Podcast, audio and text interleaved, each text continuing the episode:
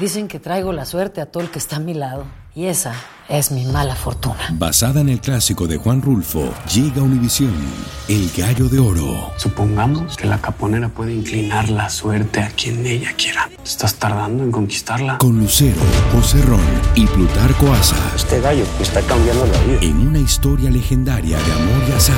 No trates de cambiarme, no lo vas a lograr. El Gallo de Oro, gran estreno miércoles 8 de mayo a las 9 por Univisión. Bienvenidos al podcast de Noticiero Univisión Edición Nocturna. Aquí escucharás todas las noticias que necesitas saber para estar informado de los hechos más importantes día con día. Hoy es viernes 4 de agosto y así vamos a terminar la semana. Caos en Manhattan. Un famoso youtuber e influencer convocó al público para regalar productos y provocó una enorme congregación de gente que terminó enfrentándose a la policía. En California, los empleados de los comercios están hartos de los robos. En un 7-Eleven en Stockton, agarraron a palazos a un ladrón que se estaba llevando de todo. A solo 24 horas de su comparecencia en corte, el expresidente Donald Trump vuelve a declararse no culpable y niega que intentó borrar grabaciones de seguridad que le pidieron sobre la investigación de los documentos clasificados.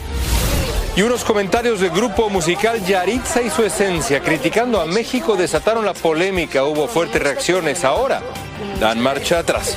Comienza la edición nocturna. Este es Noticiero Univisión Edición Nocturna con León Krause y Maite Interiano.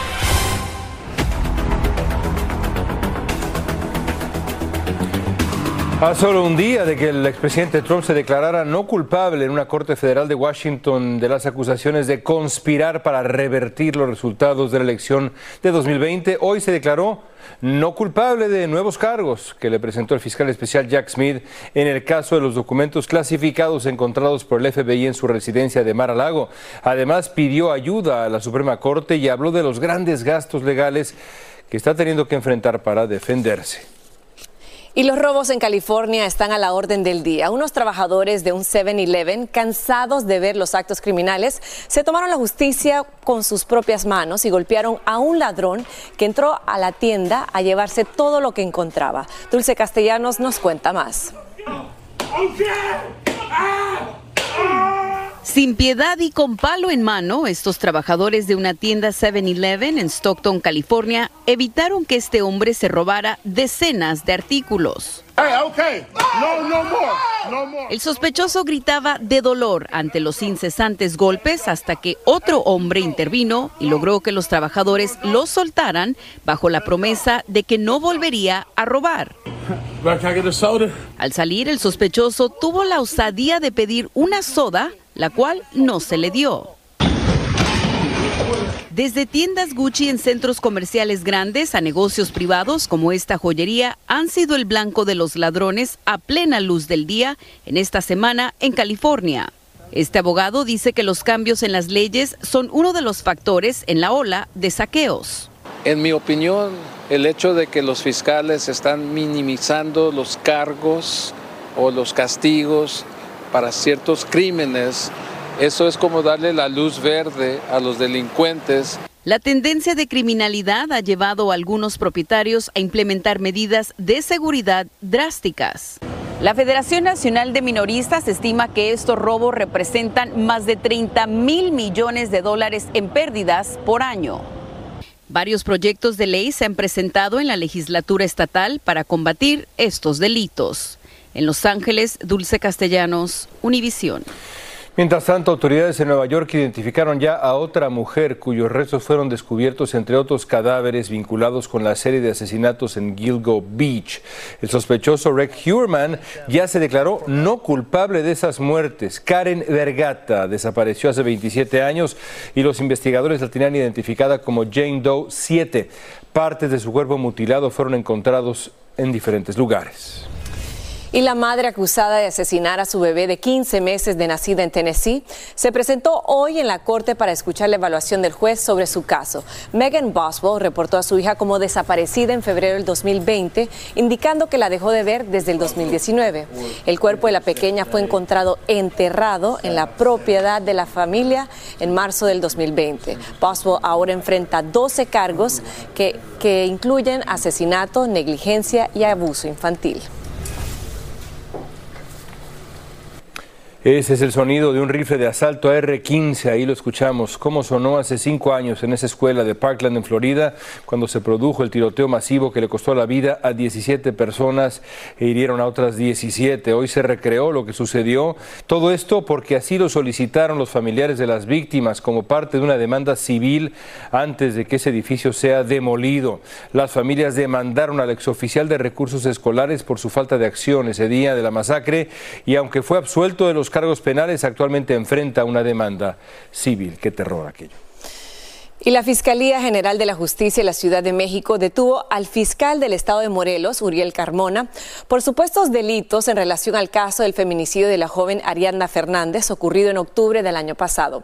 La Fiscalía a su cargo sostiene que su muerte fue por intoxicación de alcohol, pese a que los dictámenes indican que fue asesinada. Alejandro Madrigal nos tiene el reporte completo. Policías de Morelos y marinos dirigieron el operativo para capturar al fiscal de Morelos, Uriel Carmona, mientras el funcionario se defendía subiendo videos en los que aseguraba que se trataba de una persecución política. Me estoy entregando voluntariamente. Sin embargo, al fiscal de Morelos se le acusa de entorpecer la procuración de justicia y tratar de encubrir al asesino de la joven Ariadna Fernanda en octubre del año pasado. En ese tiempo, cámaras de seguridad captaron el momento en que Ariadna llegaba después de una comida a un edificio de la Ciudad de México, junto con varias personas. Horas después se ve como un hombre carga el cuerpo inconsciente de Ariadna y lo sube a una camioneta. Más tarde fue hallada sin vida en una carretera de Morelos. El presunto asesino, un empresario con negocios en Morelos, supuestamente pidió protección al fiscal hoy detenido. De acuerdo con la indagatoria, Uriel N. posiblemente afectó la dignidad de la memoria de Ariadna Fernanda y revictimizó a sus familiares. Todo lo originó la confrontación tras los resultados periciales del caso Ariadna. La fiscalía de esta capital mexicana dijo que el cuerpo presentaba violencia y que fue asesinada. Y la fiscalía de Morelos sostuvo que la causa era por congestión alcohólica y no un feminicidio. A nueve meses del feminicidio de Ariadna, los presuntos asesinos continúan sin sentencia y la detención del fiscal da certeza a la familia de que el caso no quedará impune. En Ciudad de México, Alejandro Madrigal, Univisión. Y allá en México también sigue la polémica por los libros gratuitos que el gobierno quiere distribuir en las escuelas públicas en el próximo año escolar. El presidente López Obrador anunció que especialistas van a ofrecer ruedas de prensa y van a explicar el contenido de los materiales que han eh, recibido tantas críticas porque adoctrinan ideológicamente, porque tienen errores, porque reducen asignaturas muy importantes para los jóvenes como las matemáticas. Y la Fiscalía General Mexicana incautó tres toneladas de metanfetamina y pastillas de fentanilo encontradas en dos terrenos en el estado de Sonora. Además, encontraron costales de sosa cáustica, tanques de gas, cajas con papel aluminio, tractocamiones, bandejas. Todo esto en otros objetos. La policía también detuvo un vehículo que llevaba 530 mil pastillas, posiblemente también de fentanilo. Y las autoridades mexicanas de migración, en coordinación con la Fiscalía del Estado de Puebla, rescataron a 491 migrantes de Guatemala y Honduras que estaban retenidas en su casa o en una casa al sureste de Puebla. La mayoría son familias, pero entre ellos hay 275 menores, de los cuales 52 no tenían acompañantes. Todos fueron trasladados al Instituto Nacional de Migración.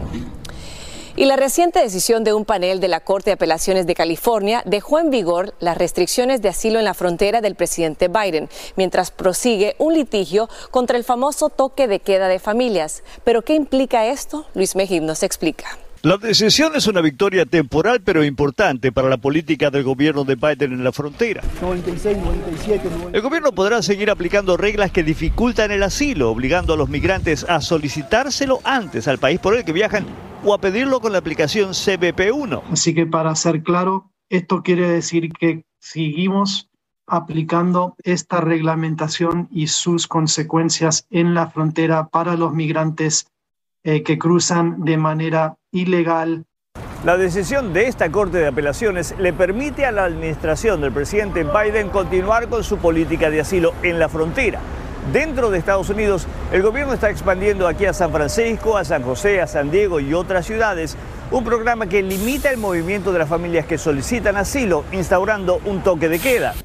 En lugar de estar detenidas o separadas, el cabeza de familia tendrá que usar una pulsera con GPS y quedarse en casa entre las 11 de la noche y las 5 de la mañana. ¿No es mejor usar un grillete que estar detenido en un centro? Sí, es mejor. Por supuesto que sí es mejor. Pero expertos en inmigración dicen que el toque de queda no es lo más importante.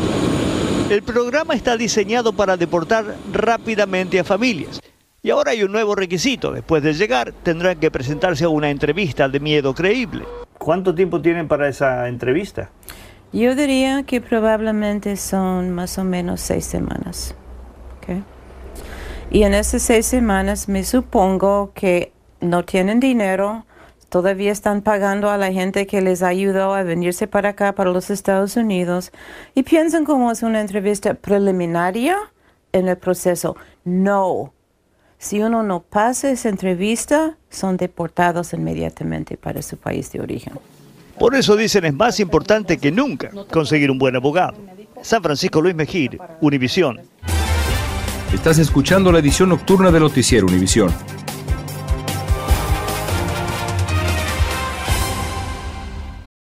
Lucero junto a José Ron protagonizan El Gallo de Oro. Gran estreno miércoles 8 de mayo a las 9 por Univisión. Y de las mejores. Continuamos con el podcast de la edición nocturna de Noticiero Univisión. Comenzamos, León, con el caos que se vivió hace unas horas en Nueva York cuando el famoso youtuber e influencer llamado Kai Senat promocionó un evento en sus redes sociales. Anunció que repartiría consolas de videojuegos y tarjetas de regalo entre sus seguidores y una multitud eufórica, enorme, se juntó allá en Union Square en Manhattan, terminó enfrentándose con la policía. Rolman Vergara nos cuenta los detalles de lo que pasó. Vean esto. Acusado por la uniformada en la Gran Manzana. Así terminó el día del influencer de redes sociales como Twitch y YouTube Kai Cenat tras una convocatoria en la que prometía regalar consolas, computadoras, auriculares y otros artículos para jóvenes que juegan en Internet. Miles se dieron cita en el céntrico parque Union Square y la aglomeración provocó enfrentamientos con la policía. Cuando esta persona no pudo compartir esos sistemas de juego, eh, la, la, juventud se puso a pelear uno contra el otro. Este video muestra a un sonriente Caicenat, escoltado por sus guardaespaldas mientras era sacado de entre la multitud. Poco después fue puesto bajo custodia. En total hubo 65 arrestos, 30 de ellos menores de edad. Yo vine porque hay cuenta que vienen unas historias de internet que iban a dar unos PlayStation 5, unas computadoras. Y dije, oh, pues que me regalen uno a mí también. Dije, bueno. A pesar de tomar por sorpresa a las autoridades, los agentes guardaron la calma donde pudieron. Reportan daños a automóviles y carros de comida. Una zona en construcción en el parque fue destruida y dejaron un sinfín de basura. El influencer Kai Senat ha sido acusado por la policía de Nueva York, entre otras cosas, de incitar disturbios y aglomeración ilegal. En Manhattan, Rolman Vergara, Univision. En otras noticias, los Centros para el Control de Enfermedades acaban de recomendar la administración en bebés de 8 meses en adelante del primer anticuerpo monoclonal para ayudar a su sistema inmunológico a pelear contra el virus respiratorio sincital. Anualmente este virus en el país causa entre 58 mil y 80 mil hospitalizaciones en menores de 5 años de edad y de 100 a 300 de estos niños, por desgracia, pierden la vida cada año. Pero la buena noticia es que en los estudios clínicos realizados se comprobó que el fármaco Beyfortus redujo el riesgo de hospitalización entre un 45 y un 55% por este virus respiratorio. Ahora, la Administración de Alimentos y Medicamentos, la FDA, autorizó el fármaco suranolona para tratamiento de la depresión posparto después de que las investigaciones demostraran que alivia los síntomas más graves que pueden padecer las mujeres después de dar a luz. La suranolona se va a comercializar en Estados Unidos bajo la marca Sursuvae. Y para este fin de semana las condiciones del tiempo son preocupantes, ya que hay millones de personas que se verán afectadas por el calor extremo. Pasamos con el meteorólogo Javier Serrano para que nos cuente qué estados serán los más afectados. Buenas noches, Javier. Hola, más de 60 millones de personas se encuentran bajo los efectos de esta ola de calor, donde tenemos un aviso de calor intenso y extremo para buena parte de Texas y también hasta California. El calor regresa a California debido a la formación de un nuevo domo de calor acá en esta parte del oeste del país. Sistema de altas presiones que no permite realmente que haya un refrescamiento. Las temperaturas las mismas suben hasta valores por encima de 100 grados durante los próximos días. Otro domo de calor se localiza en zonas de Texas manteniendo este calor extremo durante los próximos días y aunque el aviso de calor extremo se extiende hasta mañana sábado, es posible que las temperaturas sigan subiendo durante los próximos días debido a un aporte extra de humedad desde el Golfo de México, humedad sobre todo en los niveles bajos y el domo de calor encima del sudeste y oeste, manteniendo realmente las condiciones cálidas durante los próximos días. Continúa sin alivio el calor en buena parte del sur y sobre todo el suroeste y oeste de la nación. Cuídense mucho, por favor, en esas zonas de calor. Y siguiendo con el tiempo, las intensas lluvias en Union City, en Tennessee, provocaron inundaciones, obligando a evacuar de emergencia a muchos residentes. Las autoridades usaron botes para salvar a las familias atrapadas en sus casas, entre los que estaban, pues sí, niños y adultos mayores. Cerca de 24 personas lograron ser rescatadas. Por suerte, las autoridades confirmaron que no hubo heridos ni tampoco muertes que lamentar.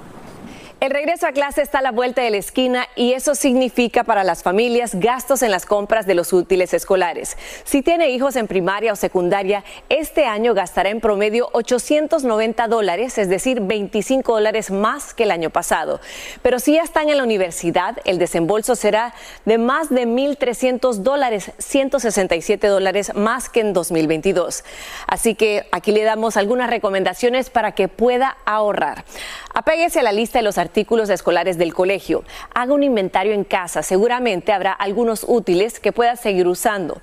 Organícese con amigos o vecinos y compre al mayoreo para compartir los gastos.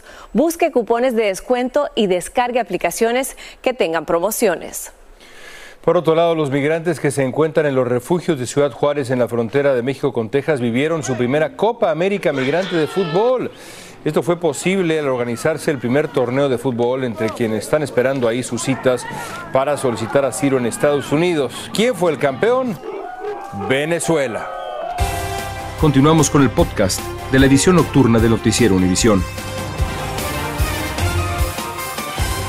Y hoy quedó libre Nicolás Petro Burgos, el hijo del presidente de Colombia, Gustavo Petro, después de que el juez decidió otorgarle la libertad, aunque seguirá afrontando un proceso penal y prosigue la investigación en su contra. Nicolás Petro y Dai Vázquez, también vinculada al caso, continuarán colaborando con la justicia y destapando la corrupción de la campaña de Gustavo Petro. Bueno, la agrupación musical Yaritza y su esencia tuvo que rectificar, pedir disculpas después de que hicieran unos comentarios despectivos hacia México. Les costaron cancelaciones de presentaciones, aunque algunos son nacidos en Estados Unidos, dijeron que preferían vivir en Washington, pero ahora se disculparon. No nos supimos expresar correctamente y en vez de hablar de lo tanto que nos gusta el país, especialmente la Ciudad de México, hablábamos de algunos detalles que estuvieron fuera de lugar y ya entendemos eso. y pues les ofrecemos ah, una disculpa de todo el corazón. A pesar de las disculpas, las críticas en las redes no han parado. Y en mejores noticias, el premio gordo del sorteo del Mega Millions alcanzó la asombrosa cifra acumulada de 1.350 millones de dólares. Los números premiados son 45, 30, 52, 56, 11 y la mega bola el 20. Continuamos con el podcast de la edición nocturna de Noticiero Univisión. Y la cantante Taylor Swift compartió momentos muy agradables y con, la, con Bianca Bryant, la hija del desaparecido jugador de baloncesto Kobe Bryant, qué imagen más tierna. Durante su presentación en el estadio SoFi de California, La cantante que normalmente regala su sombrero a la audiencia, esta vez, como ven, decidió entregárselo a su amiga Bianca, quien disfrutó mucho de ese regalo y por supuesto este momento que Mm. todos lo anhelan. Qué felicidad. Bueno, y, y después de la tragedia que vivió esa familia terrible con la pérdida del padre y de la hermana, bueno. Momentos de Terminamos, así es, terminamos ahora con las imágenes de la torta más larga del mundo. Se trata de un nuevo récord que registraron 100 cocineros que quedaron este ejemplar, a- amplia salchicha y mortadela, 243 pies de largo, la decimoctava feria anual de la torta en la Ciudad de México. Anda y ve. Ay, ay, ay. ¿Quién dijo hambre? El delicioso sándwich estaba relleno de diferentes tipos de carne, verduras y queso que fue degustado por visitantes presentes en el evento ¡Qué y los paladares ¡Qué rico! exigentes de la capital que quedaron satisfechos. Son las 12 de la noche Y se se me acaba de antojar el tamaño tortón ese. Erika van para la casa y quieren una torta así. ¿Se le hace Mi agua a la amor, boca? por favor, ahora mismo, quiero esa torta. Buenas noches, buen fin de semana. Gracias por escucharnos. Si te gustó este episodio, síguenos en Euforia, compártelo con otros, públicalo en redes sociales y déjanos una reseña. Lucero junto a José Ron protagonizan El Gallo de Oro. Gran estreno miércoles 8 de mayo a las 9 por Univisión. Y de las mejores.